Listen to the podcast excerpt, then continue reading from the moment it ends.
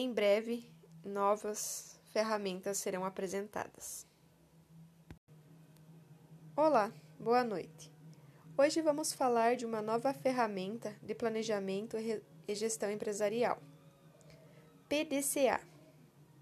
É uma ferramenta que tem como objetivo promover melhorias contínuas de processos por meio de um circuito com quatro ações.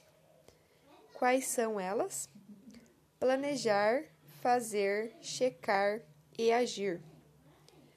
Com esse método, passa a ter uma rotina com controle de ações, com ação correta, organizado.